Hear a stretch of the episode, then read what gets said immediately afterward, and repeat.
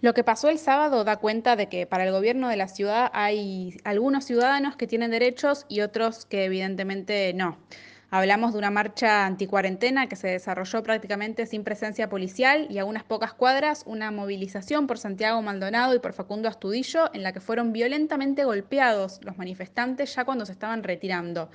La verdad es que esta es la doble vara con la que gobierna Horacio Rodríguez Larreta y por eso desde el Frente de Todos estamos reclamando una investigación a fondo para que se sancione a quienes dieron y a quienes ejecutaron estas órdenes. En la Ciudad de Buenos Aires no podemos permitir que se gobierne de esta manera.